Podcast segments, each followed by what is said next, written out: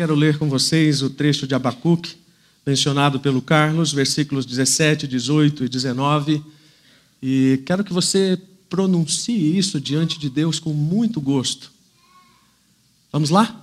Ainda que a figueira não floresça e não haja frutos nas videiras, ainda que a colheita de azeitonas não dê nada e os campos fiquem vazios e improdutivos, ainda que os rebanhos morram nos campos e os currais fiquem vazios.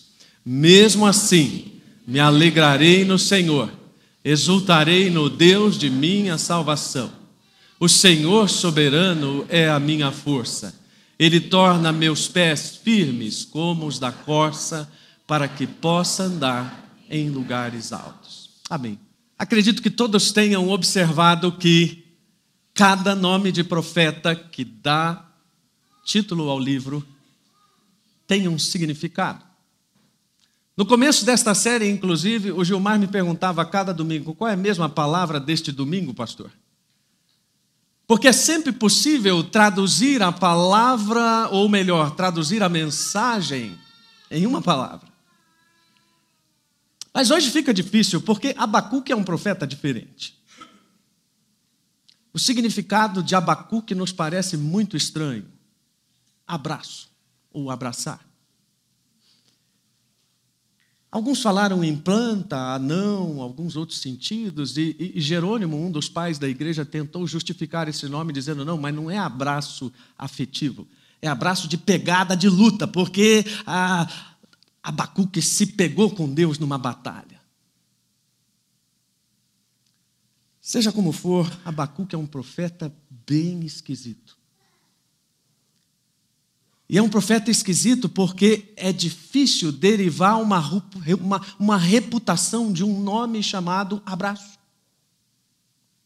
Isso porque sempre a ideia de reputação está associada a um nome e há muitas expectativas em relação a isso.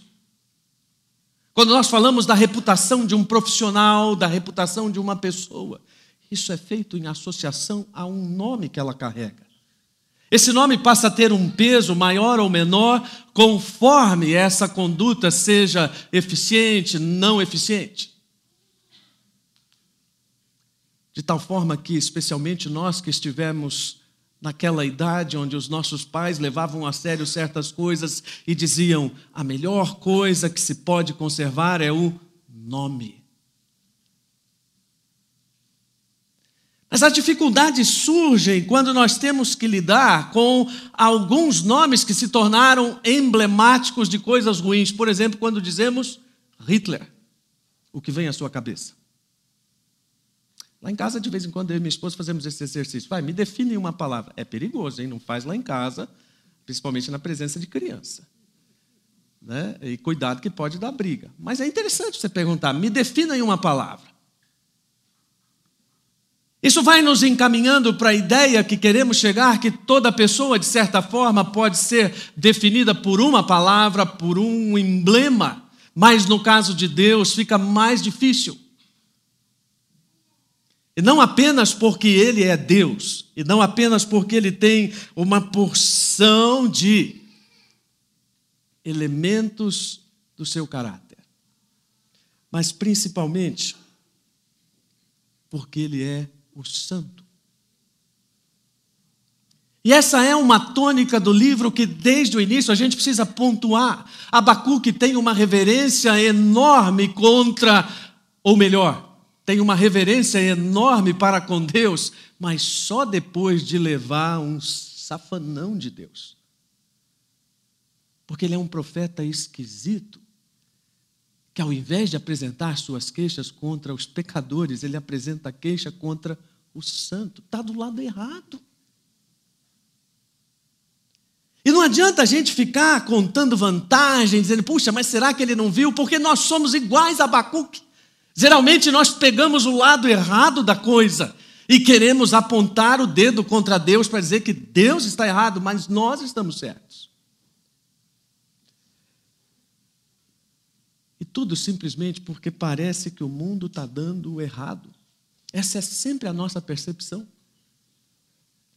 Parece que Deus é tolerante demais, então a sua aparente tolerância com a injustiça e a sua forma misteriosa de agir são, na verdade, uma dificuldade para nós. Assim como o Carlos mencionou, eu e você temos essa quase necessidade de pedir que Deus resolva as coisas imediatamente. Nós não queremos processos kafkianos em cada uma das fases da nossa vida. Nós queremos as coisas resolvidas imediatamente. E lendo o livro de Abacuque, a gente vê que Deus não trabalha desse jeito, Deus não é desse jeito. A reputação de Deus é uma reputação que, óbvio, causa perplexidade em nós. A diferença é que eu e você não temos coragem de falar do jeito que ele falou. Porque ele diz, como dizemos comumente, ele mete a boca para dizer: não aguento mais essa violência, essa maldade e essa opressão. Na verdade, antes dele, o sábio já tinha dito que é fácil observar isso, basta olhar à volta para você ver as lágrimas dos oprimidos e ninguém para consolá-los, como diz o texto de Eclesiastes, com opressores poderosos. Essa queixa é justificável. A gente não gosta de viver cercado por gente que está brigando o tempo inteiro Aliás, eu não sei você, mas eu me sinto profundamente incomodado quando eu saio às seis horas da manhã e já tem alguém irritado no trânsito. Fico, meu Deus, o sujeito acabou de levantar, espera-se que esteja meio zen ainda, até pelo efeito do sono, mas ele já consegue descarregar toda a sua raiva na buzina, buscando um conflito, buscando qualquer coisa que possa traduzir o espírito dessa época. E então, quando Deus não responde a tudo isso, nós realmente ficamos inconformados. Porque não dá tempo de dizer aqui, mas Abacuque, na verdade, ele não está sendo genérico, ele está sendo específico. Ele está reagindo a eventos específicos, eventos históricos, para os quais ele está pedindo resposta de Deus, ele está clamando por vingança. Mas vem de novo o negócio do lado errado. Ele está denunciando a maldade, mas a maldade está no meio do povo de Deus.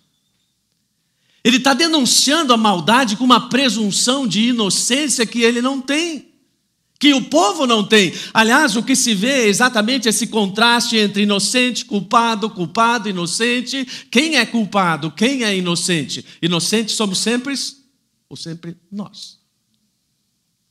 Eu já disse aqui mais de uma vez que quando nós lemos Salmos e diz assim, o justo, o ímpio. Não é assim a nossa leitura de Salmos? Totalmente enviesada. Tão enviesada quanto o Abacuque, que está olhando para o meio do seu povo e está questionando a maldade do seu povo contra o Deus que separou o seu povo e que estabeleceu um código ético elevado para o seu povo. Tudo isso que nós temos visto, como diz Carl Harry, a exigência contemporânea por justiça social e por responsabilidade ambiental, a preocupação com os pobres, tudo isso parte do pressuposto que há uma dignidade universal e permanente no homem. Só que a inversão da compreensão disso se dá no momento em que nós pensamos que Deus é que tirou essa dignidade do homem. E quando nós adotamos esse raciocínio, na verdade, nós vamos estar invertendo toda a perspectiva, não só da nossa vida, mas da forma como enxergamos a ação de Deus. E como sempre, como tem sido visto no discurso de todos os profetas menores, isso não é coisa nova. Para citar só um exemplo, em vários escritos egípcios são encontradas falas de chamamento à responsabilidade dos governantes.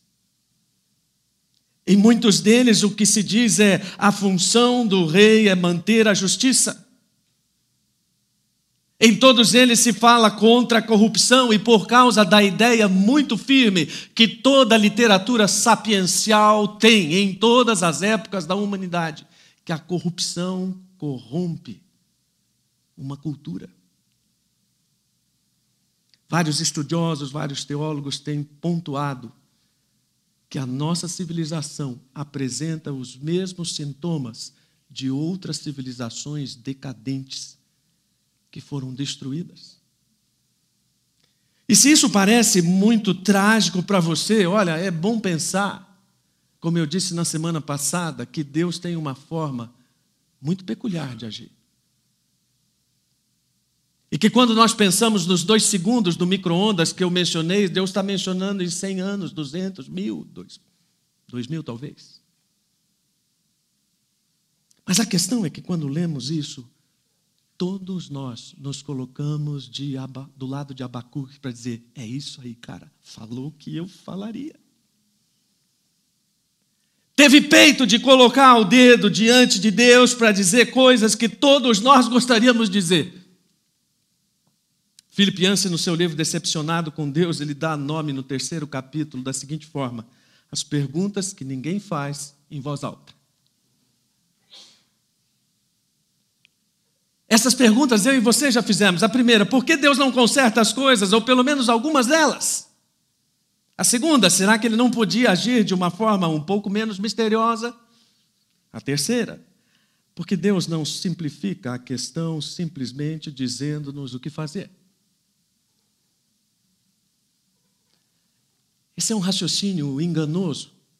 Pensar que nós podemos responder a estas perguntas sem considerar que Deus deriva sua reputação basicamente do seu poder, do seu caráter, da sua capacidade para criar a palavra ou criar a partir da palavra e sustentar a criação e a sua capacidade para salvar e promover livramento.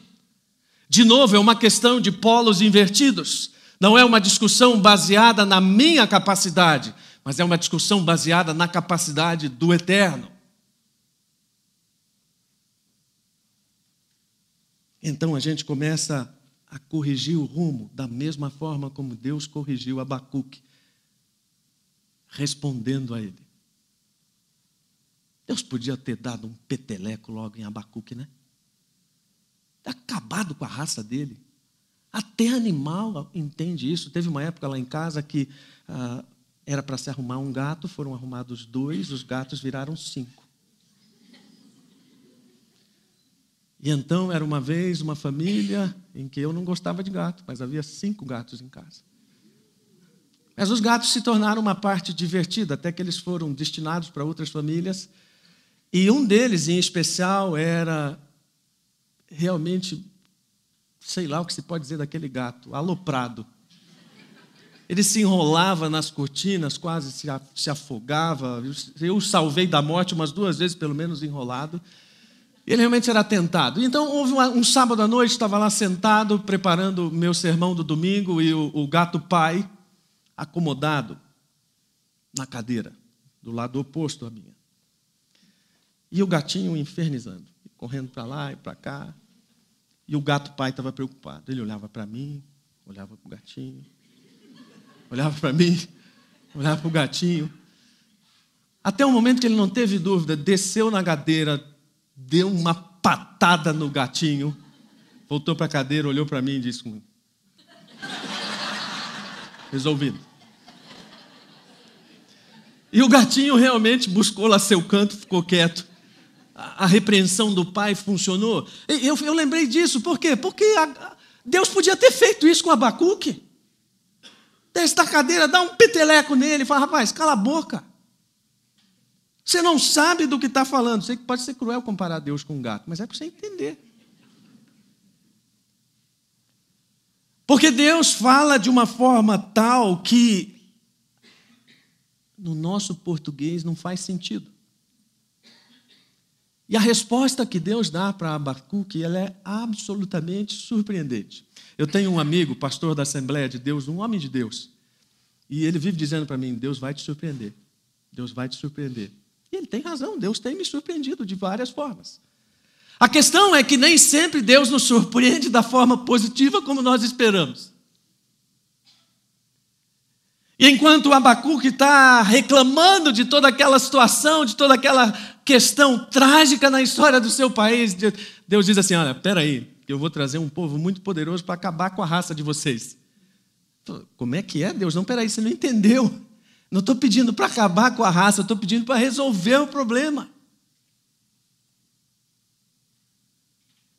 Essa é realmente uma solução totalmente heterodoxa, humanamente falando. Porque é como se num diálogo rápido Deus chegasse, ou melhor, Abacuque chegasse para Deus e dissesse: Deus, está uma bagunça aqui, dá para o senhor resolver? Afinal de contas, é o teu povo, o negócio aqui está feio. Sim, vou resolver, vou trazer a nação mais poderosa aqui do, do planeta, vou te dar uma lição de geopolítica e vai acabar com a raça de Judá. Não, não, não é isso. De novo, você entender, a mesma coisa que aquele menino que chega em casa e diz assim: mãe, o vizinho quer me bater. E a mãe diz: não tem problema, vou chamar o irmão maior dele para bater em você. Eu falei, peraí, mas não é isso que você espera de uma mãe? Quero que você vá lá e me defenda e que você impeça que eu apanhe. A resposta de Deus é bem diferente de livramento, de salvação, pelo menos não neste momento. É aqui que a crise de Abacuque se agiganta. Como é que um Deus justo pode empregar gente perversa para castigar os justos? Percebe o erro de raciocínio? A questão, de novo, do quem é inocente, quem é culpado. O que Abacuque está dizendo é como é que o senhor pode pegar gente culpada para punir gente inocente? E a pergunta que não está no texto é: quem é o inocente? Cadê? Cadê o inocente? Porque o meu método de julgar não tem a ver com a sua forma de enxergar a justiça. Jack Miles é um teólogo jesuíta muito interessante. Ele tem, tem um livro cujo título é Deus, uma biografia, mas recomendo cuidado ao ler. E ele diz com todas as letras: a prosperidade do mal implica um juiz do mundo exclusivamente misericordioso. Como é que é? Eu li direito? Você digitou direito? Sim. Porque o sofrimento do inocente não é desconhecido de Deus e não passará despercebido a Ele. Mas uma questão que eu e você já aprendemos, pelo menos a olhar de frente: Deus trabalha com o sofrimento humano. Na verdade, Deus trabalha com o nosso coração enquanto nós sofremos. E por isso que todas as nossas orações são oração Aladim, né? Oração Aladim, você fala, Deus, aparece um negócio aí para você acabar com esse negócio. Não adianta esfregar a lâmpada. Porque Deus está trabalhando no processo e mais, trabalhando para gerar obediência no seu coração. A reputação de Deus é que ele estimula a obediência para todos aqueles que conhecem o seu caráter. Fica muito evidente no discurso de Abacuque o contraste de como vivem os ímpios. Por exemplo, quando Abacuque fala dos babilônios, ele diz: eles têm por Deus a sua própria força. Eles se acham um exército mais poderoso, eles são assim, assado, e há uma descrição no capítulo 2 de como esse exército é poderoso mas Deus diz: o justo não. O justo vai viver pela fé. Ah, você fala, Deus, eu não entendo esse negócio, eu, eu não sei bem, eu não sou um cara de fé. Depende do que você entende por fé. Esse texto ele é tão importante que alguns teólogos têm chamado de João 3,16 do Antigo Testamento. Porque ele fala de uma coisa absolutamente nova naquele contexto todo de obediência à lei, tanto que ele é repetido três vezes no Novo Testamento. O apóstolo Paulo o cita em Romanos 1,17, depois ele o cita em Gálatas, e o autor de Hebreus também faz isso. E cada um faz com uma ênfase diferente. Lá em Romanos 1,17, aquele texto que foi fundamental para que Lutero chegasse ao conhecimento da verdade do Evangelho plenamente. A ênfase é na justiça de Deus e como as pessoas podem obtê-la. E não é sendo mais justas que Deus. Já em Hebreus, Hebreus 10, 38, a ênfase está na vida, no estilo de vida, um estilo caracterizado pela justiça. E em Gálatas, a ênfase está na fé e como ela é desenvolvida. Mas o que as pessoas que ouviram Abacuque entenderam disso? O mesmo que nós deveríamos entender. Fé no contexto de Abacuque é uma confiança inabalável nas palavras de Deus. É uma confiança muito grande naquilo que Deus está fazendo, a ponto de haver uma entrega pessoal semelhante à da confiança de uma criança. Uma vez nossa filha viajou com a minha irmã e nós dissemos para ela assim: não largue da mão da sua tia. Quando elas chegaram ao lugar, a minha irmã falou: O que, é que vocês falaram para ela? Para não largar da sua mão. Percebi. Foram duas horas e meia, ou mais, talvez quatro horas, com a mão quase soldada na mão da tia. Porque essa foi a recomendação. E se há uma coisa que a Bíblia está ensinando o tempo todo é que o que ele exige e a reputação de Deus é de um Deus cujo caráter exige obediência. E não adianta pensar, como diz Filipianse, que isso poderia ser mais fácil se Deus agisse de forma simples. No Velho Testamento, Deus agiu de forma muito simples e o povo desobedeceu. Todas as manifestações de Deus no Velho Testamento eram claras, definidas, perceptíveis. Tinha uma nuvem em cima do tabernáculo. Quando aquela nuvem andava, era para o povo andar. Quando ela parava, era para o povo parar. Havia duas tábuas da lei, com dez mandamentos absolutamente específicos. Havia 613 leis sobre os mais variados comportamentos como é que alguém podia dizer que não é fácil obedecer a Deus? Como é que alguém pode dizer isso hoje? A resposta que o Filipinos dá é muito simples: nós preferimos agir como crianças. Há um tempo atrás escrevi um texto sobre como eu entendo que a revelação de Deus tem semelhanças com o processo de desenvolvimento humano, de aquisição cognitiva. Toda criança parte do concreto para o abstrato. Por isso que nos primeiros anos de estudo, os laboratórios infantis têm representações concretas do sistema solar, dos planetas, coisas em que as crianças podem pegar, apalpar, sentir, viver suas experiências concretas com todas aquelas coisas, para que no futuro elas comecem a abstrair o macro e o micro. Como é que se constrói a ideia de um microorganismo na cabeça de uma criança?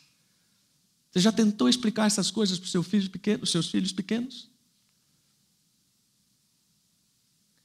Uma paixão, uma das muitas que eu acho que não vou conseguir realizar até o final da vida.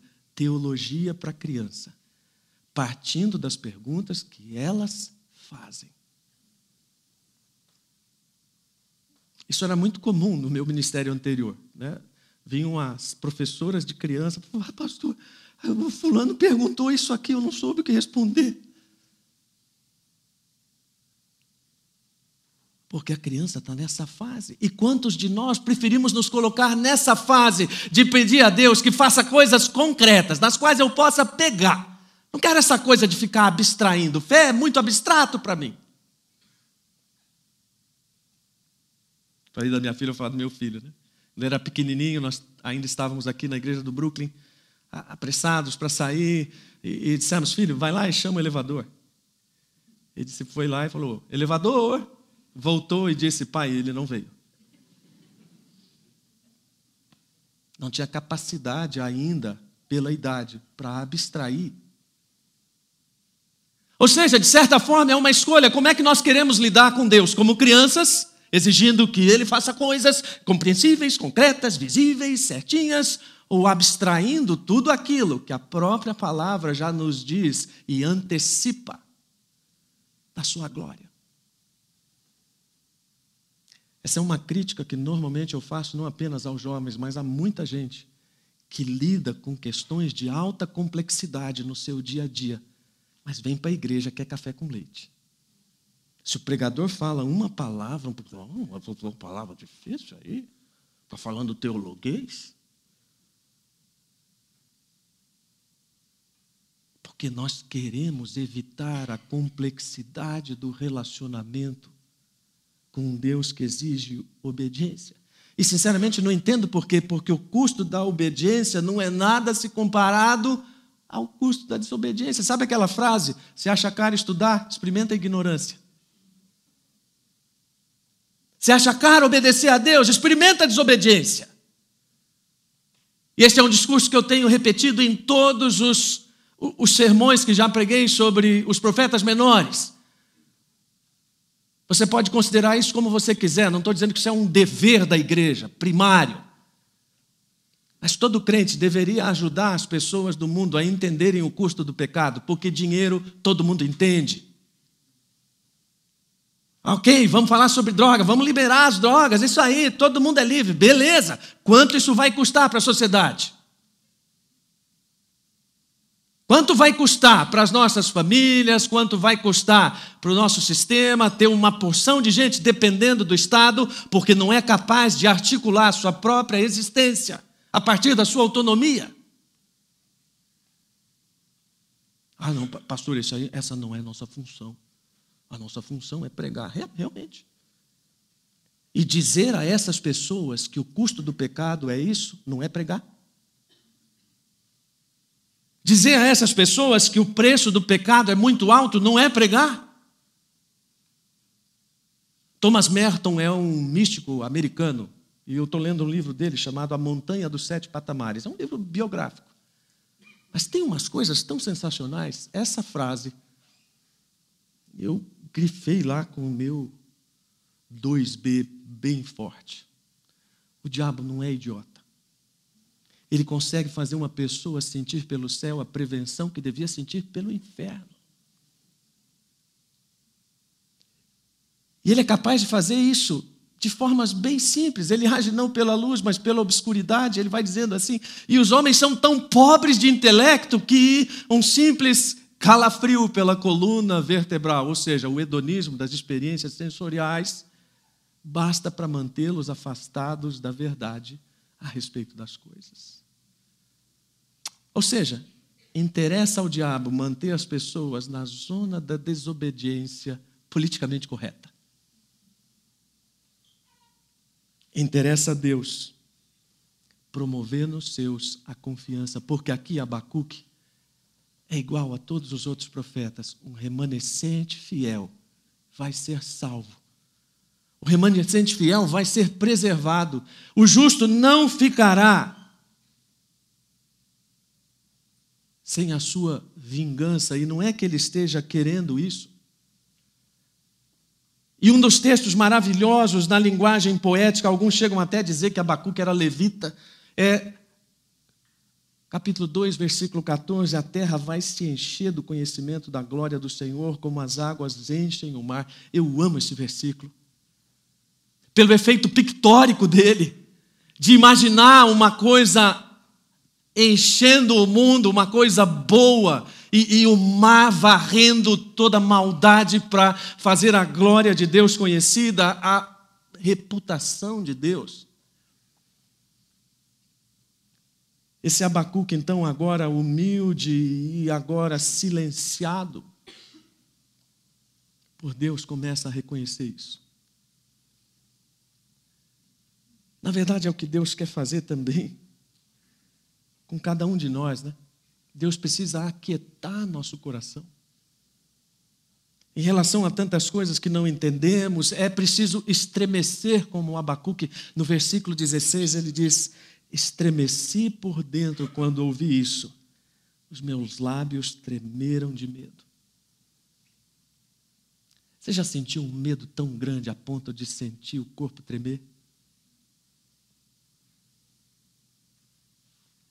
Uma vez passei isso no Rio de Janeiro, com todo respeito aos cariocas, nunca tinha ido lá. Só me disse: olha, aquele trânsito é maluco, rapaz, olha, cuidado, cuidado.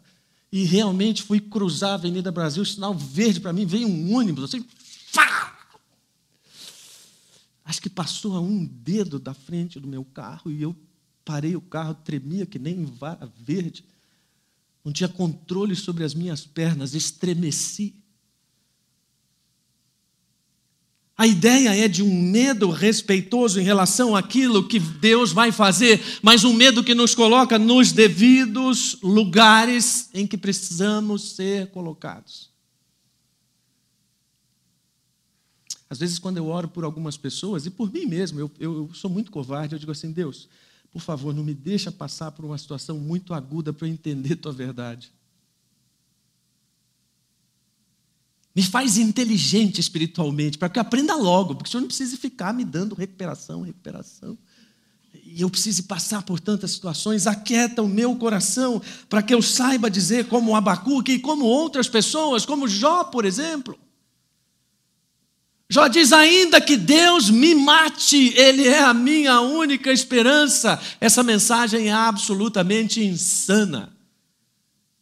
Para a sabedoria do nosso tempo, ou para Sadraque, Mesaque e Abnego, que disseram, ainda que Deus não nos livre. Eu acho esse texto fantástico. Eles estão diante de Deus, prestes a morrer.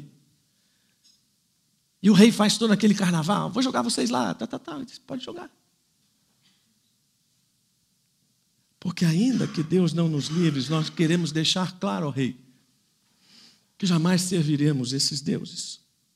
Ou mesmo a palavra de Jesus que diz: Pai, se queres, afasta de mim este cálice, Contudo, que seja feita a tua vontade, não a minha. Resumindo bem claro, sabe qual é o processo de amadurecimento espiritual? É esse aí, de Lucas 22, 42. Toda situação que você enfrenta, você começa orando assim, Pai, se for possível, afasta de mim esse cálice. Aí você termina dizendo, seja feita a tua vontade. A grande questão é só quanto tempo isso demora. Quanto tempo você coopera com Deus nisso? Quanto tempo nós entendemos a verdade de Filipenses 4,13 ou 4,13, posso todas as coisas por meio de Cristo que me dá forças.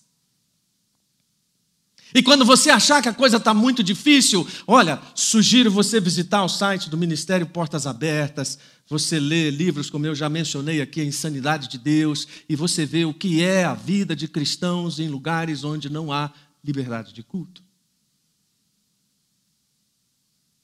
No dia 16, aliás, 16 de junho próximo, teremos uma celebração toda dedicada à igreja perseguida, o DIP, Domingo da Igreja Perseguida.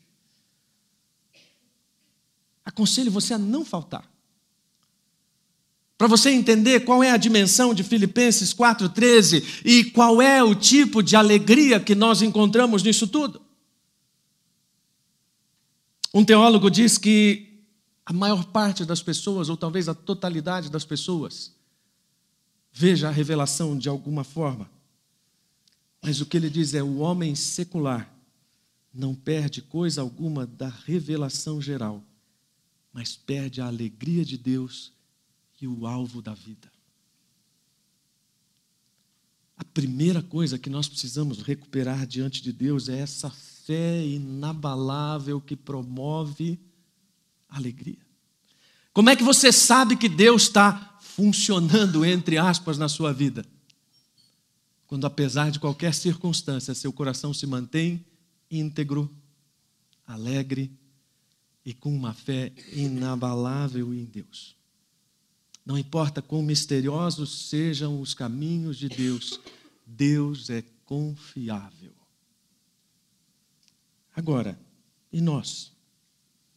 Como é que Deus está tratando as nossas inquietações? Como é que Deus está tratando até os nossos até quando? Como é que estamos vivendo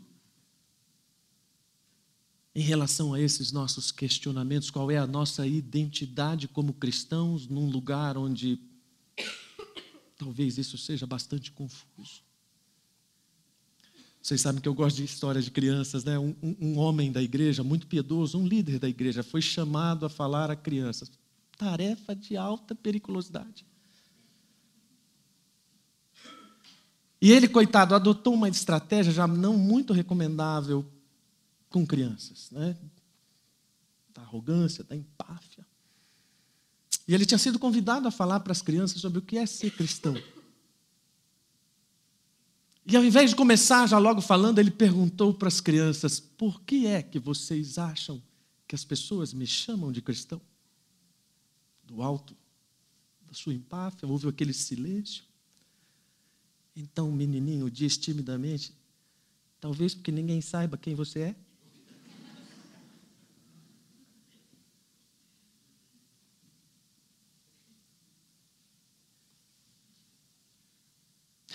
Podia ter dormido sem essa. A grande questão da redenção diz respeito à reputação de Deus. Esse é o objetivo de todas as conquistas espirituais, esse é o clímax glorioso de todas as coisas. Deus já tem afirmado a sua reputação, Deus não precisa reafirmá-la. Mas Ele vai fazer de forma plena, universal, gloriosa e terrena. A minha oração é que nossos corações, depois destas palavras do profeta estejam completamente debruçados diante de Deus. Para dizer, não importa o que o Senhor está fazendo, não importa se eu estou entendendo, eu vou me alegrar no Senhor, vou fazer festa para Deus, como disse o Carlos, na tradução NVA dele. Vou fazer festa para Deus, vou fazer uma festa de Deus, vou fazer da minha vida uma festa a tudo aquilo que Ele tem prometido. Baixa a sua cabeça. Senhor, nós somos frágeis, nós somos complicados. Transformamos a tarefa de obedecer numa coisa altamente filosófica, elaborada, racionalizada. E aí, claro, nós nos envolvemos em debates como o de Abacuque. E antes que a gente tome um cala-boca do Senhor, ou vários cala-bocas, que o nosso coração se aquete na certeza de que o Senhor tem o controle de tudo e que a reputação que o Senhor tem seja conhecida de cada um de nós e seja um motivo para vivermos a vida em Cristo que estamos vivendo. Ajuda-nos, ó Deus, nós precisamos de ajuda. Precisamos que o Senhor pegue na nossa mão, precisamos que o Senhor oriente o nosso coração pelo Espírito, precisamos que o Senhor repita no nosso coração as tuas palavras para que possamos viver de forma coerente com a tua reputação. Oramos em nome de Jesus. Amém.